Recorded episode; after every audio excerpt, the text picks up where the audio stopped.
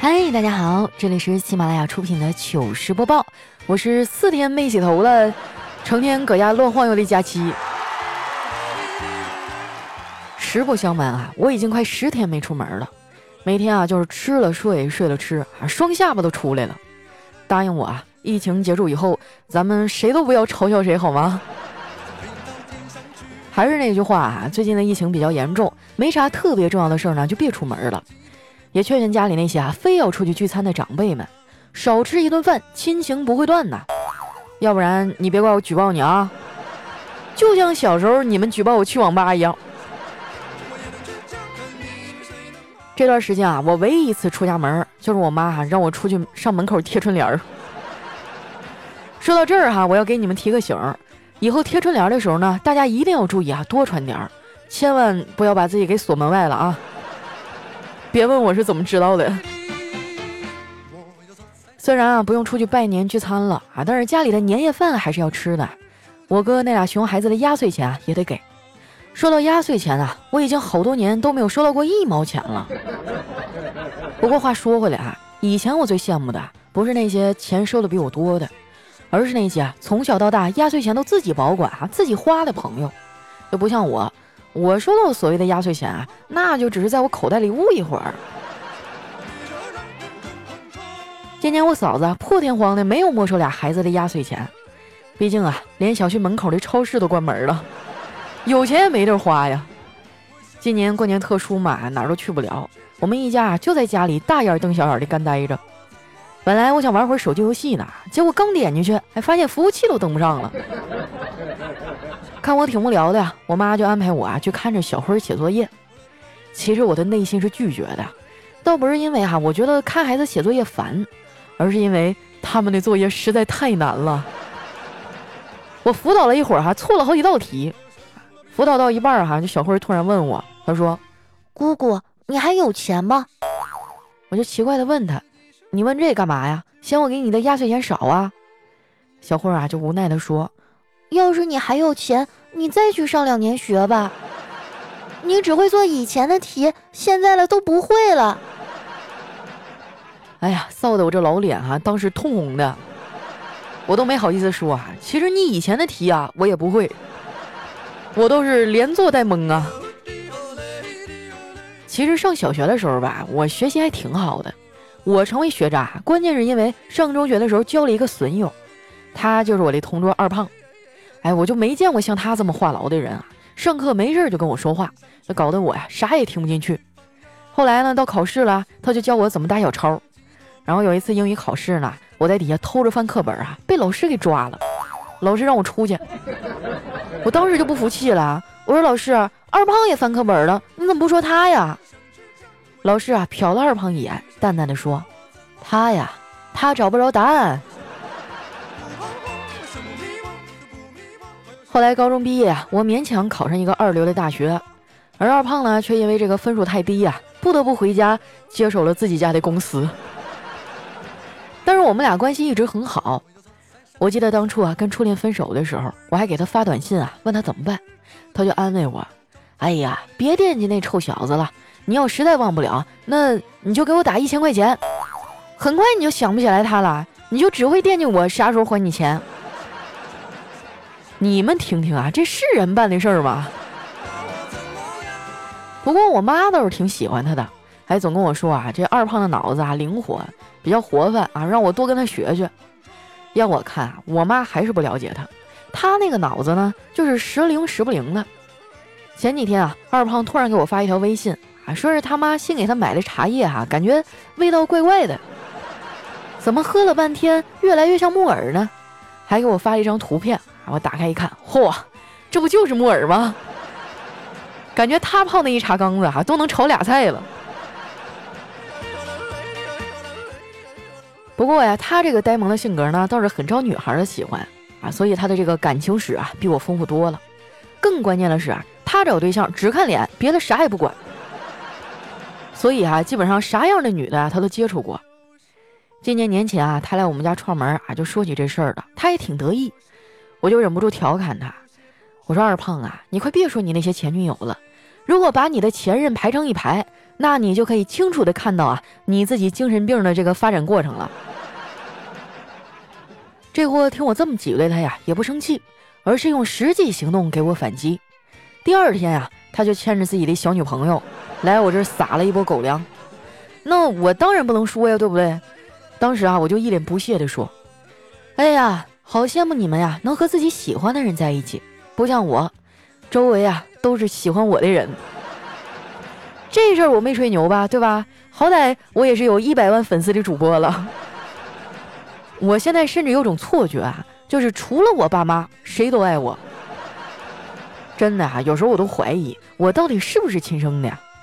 远的不说啊，就前几天，我爸呢拉了一个微信群。”刚拉完啊，我还没来得及说话呢，我妈就发话了：“哎呀，老赵，怎么三个人呢？还有一个是谁呀？”我爸说：“咱闺女啊。”我妈说了：“不是说好了过二人世界吗？你把她拉进来干嘛呀？踢了。”然后啊，我就被移出群聊了。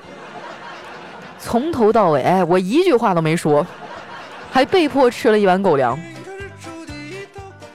这件事上呢，我也理解我妈啊。谁都有自己的生活，也不用非得跟子女绑在一块儿，对不对？毕竟我发自拍的时候啊，也会屏蔽他跟我爸，不为别的，就怕他们俩认不出来那是我。尤其是我爸哈，就他那眼神，我是真服气啊。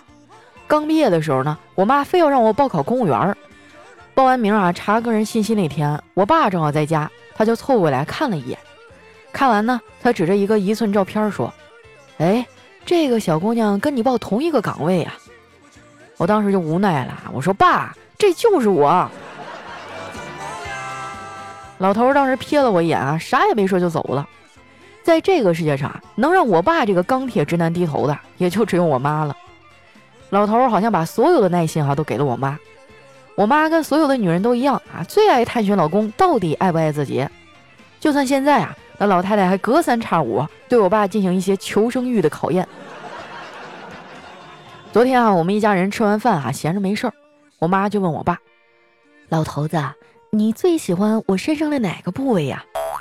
我爸说：“后脑勺呗。”我妈当时一脸懵逼：“为啥呀？”因为那代表你走了呀。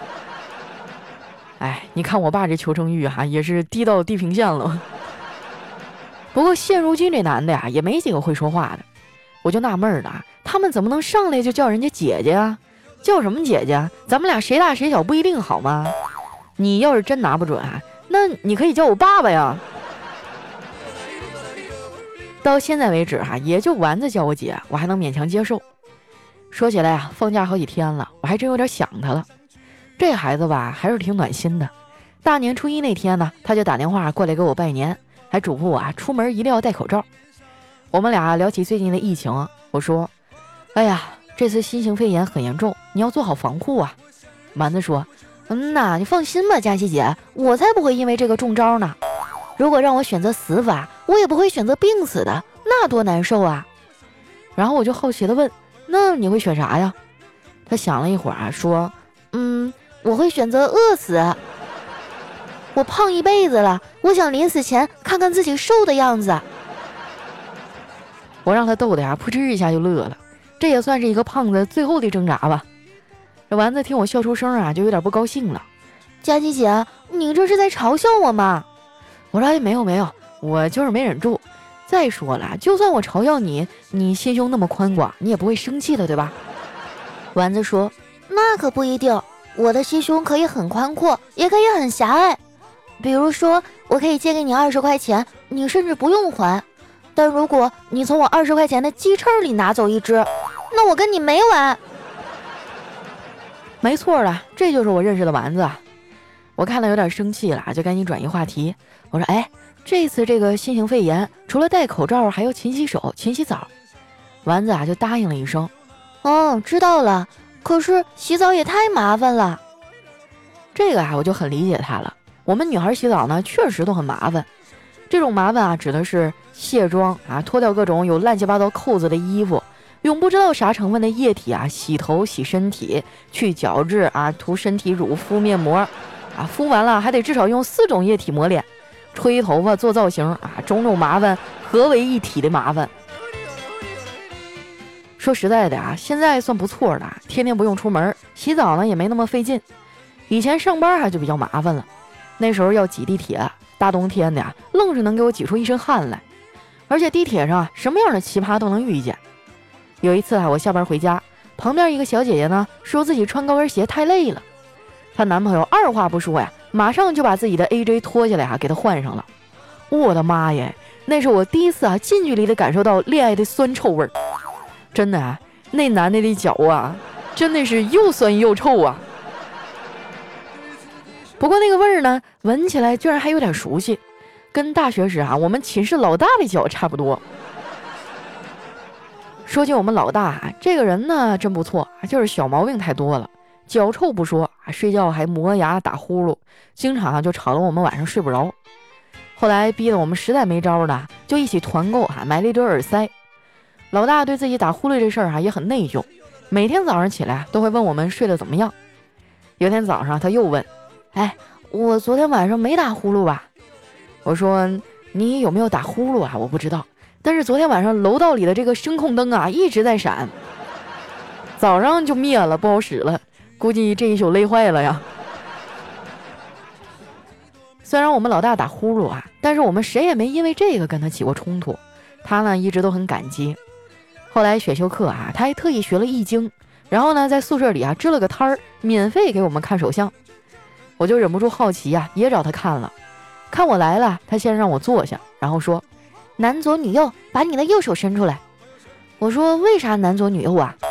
他想了想啊，说：“嗯，因为男的右手杀气太重吧。”嗯，有理有据啊，让人信服啊。他给我看完说：“你呀，本来是能成大才的人，就是太懒了。我建议你给自己树立一个榜样。”没事，激励激励自己，我就按照他说的去做了。从那以后啊，每当我想偷懒松懈的时候，我就告诉自己，那个比我优秀的人还比我努力，那我努力还有什么用啊？然后我就心安理得的继续偷懒了。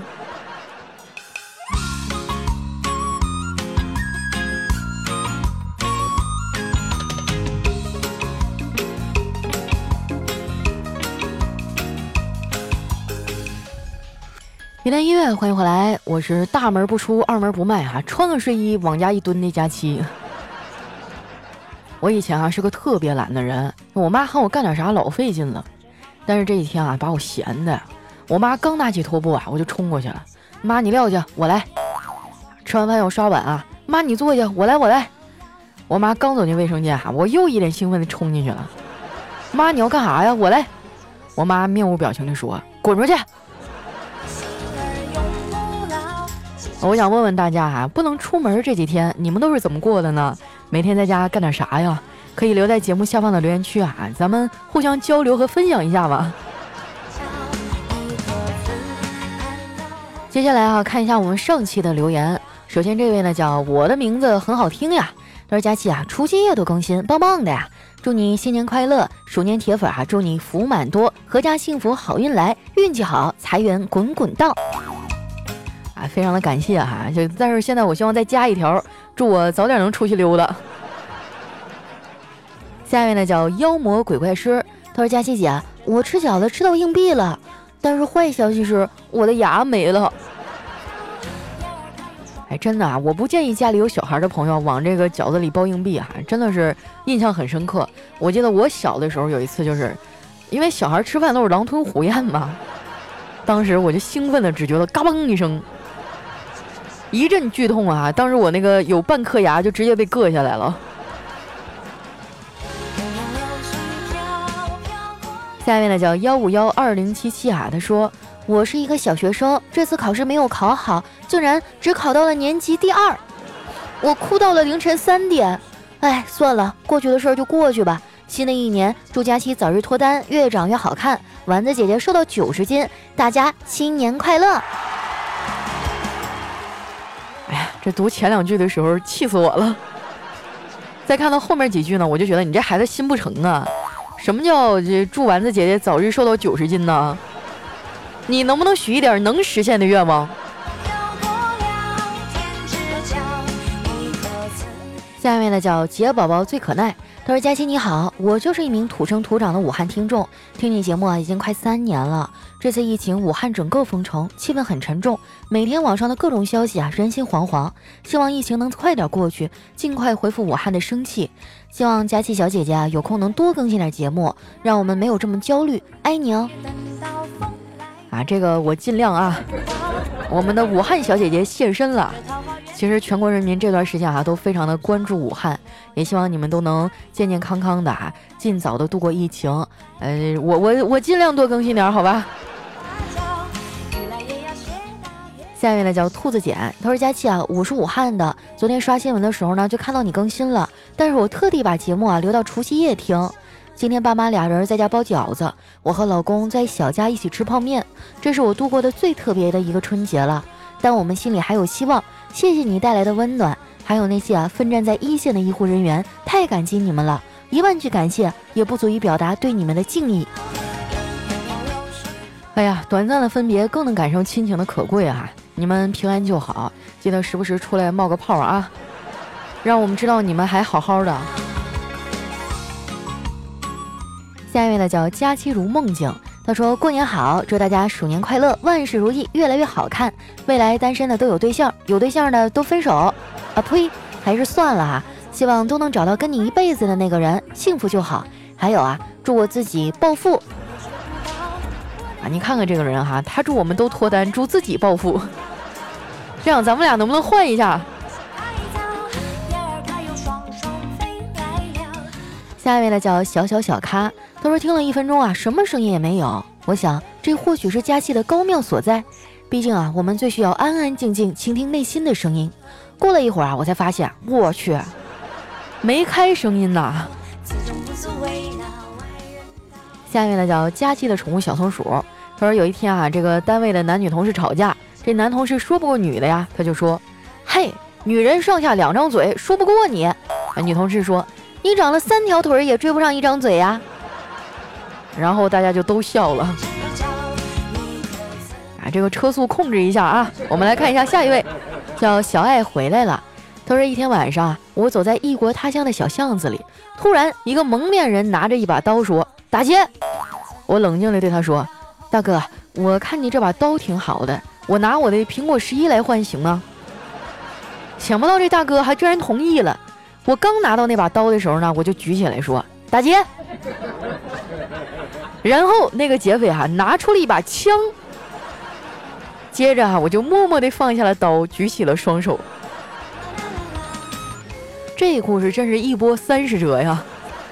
虽然这个段子啊还是提醒大家啊，尽量不要很晚的就外出啊，也不要去走那些比较僻静无人的小巷子啊，毕竟大过年的安全第一嘛。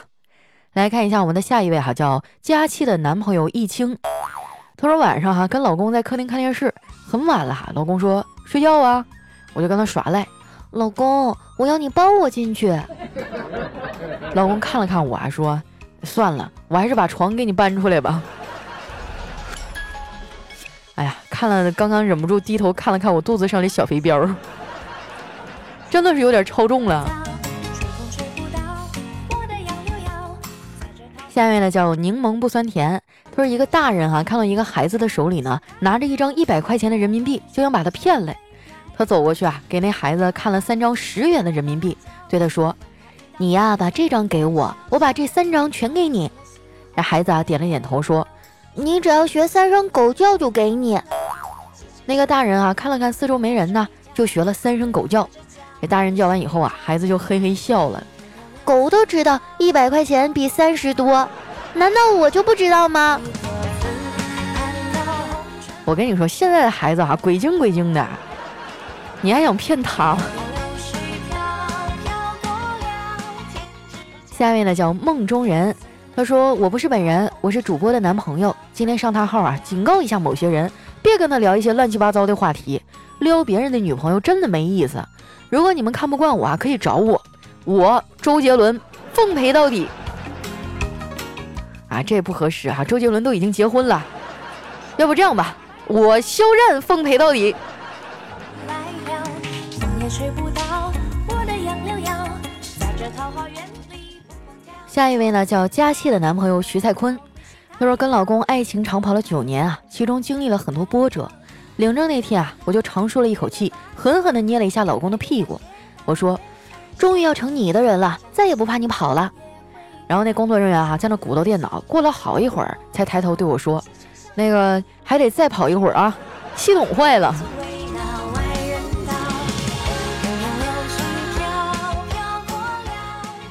下一位呢叫独孤世间，他说：“二零三零年，我领着八岁的女儿、六岁的儿子在公园玩耍，这女儿说。”妈妈真烦人，又去加班。儿子也说啊，妈妈太凶了。我说好了，宝宝们，我们来听听妈妈的声音好不好呀？啊，俩宝贝儿就高兴地说好呀，好呀。于是呢，我就打开了喜马拉雅，传来妻子甜美的声音：“嗨，大家好，我是你们的男朋友。”哎呦，突然觉得有点甜，怎么回事？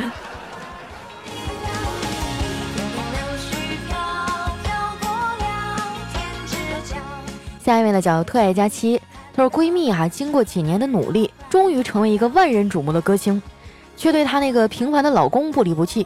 每当别人问起这事儿啊，她总是羞涩的回答：“如果不是他，我也不会有今天这副好嗓子。”哎，这个段子我听不懂啊，有没有老司机过来给我解释一下？来看一下下一位啊，叫佳期的陆墨，她说婆婆一直怀疑啊，这儿媳妇和别人有染。孙子不是儿子亲生的。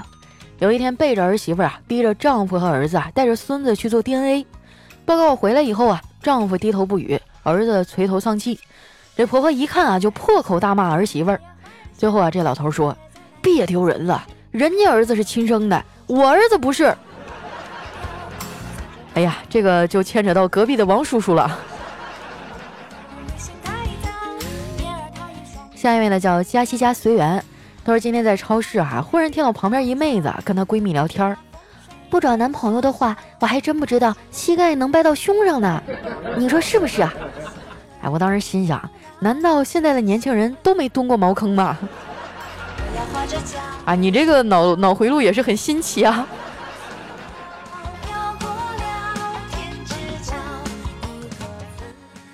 下面呢叫与你相随。他说：“今天老板哈叫我进办公室汇报工作。”并对我进来的工作呢进行了表扬，还准备给我加薪。结果我一激动哈，出门时直接就撞门上了，鼻子一酸啊，眼泪就噼里啪啦的往下掉。然后呢，我就回到我的座上啊，擦着眼泪。这一举动啊，引来了很多同事的围观，都问我怎么了。然后我一直说，哎，没事儿，没事儿。再后来呢，老板走出了办公室，宣布了我涨工资的事儿。幸亏老板出来的及时哈，要不然还以为你被解雇了呢。